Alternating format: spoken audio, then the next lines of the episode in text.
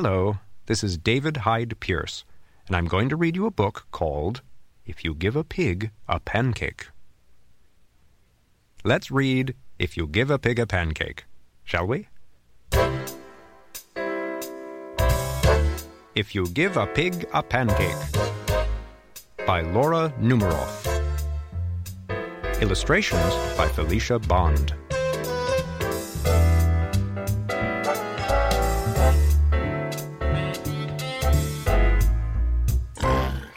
If you give a pig a pancake, she'll want some syrup to go with it. You'll give her some of your favorite maple syrup.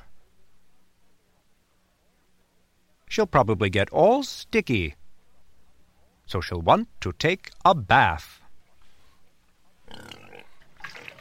She'll ask you for some bubbles.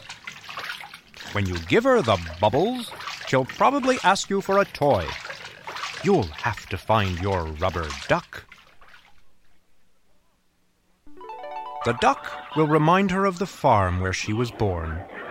She might feel homesick and want to visit her family. She'll want you to come, too. She'll look through your closet for a suitcase. Then she'll look under your bed. When she's under the bed, she'll find your old tap shoes. She'll try them on. She'll probably need something special to wear with them. When she's all dressed, she'll ask for some music. You'll play your very best piano piece, and she'll start dancing. Then she'll want you to take her picture. So you'll have to get your camera.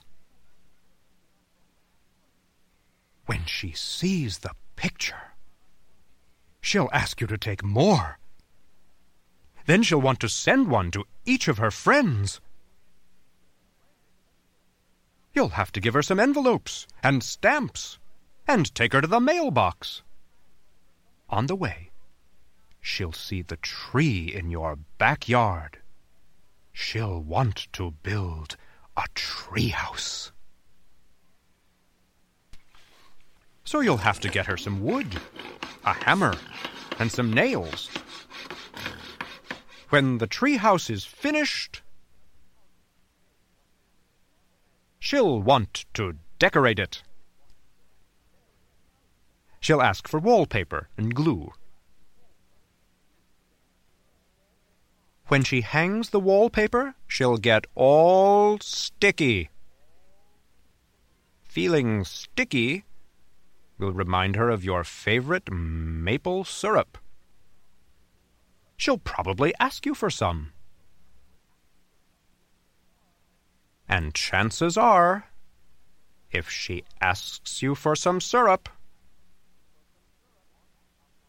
she'll want a pancake to go with it.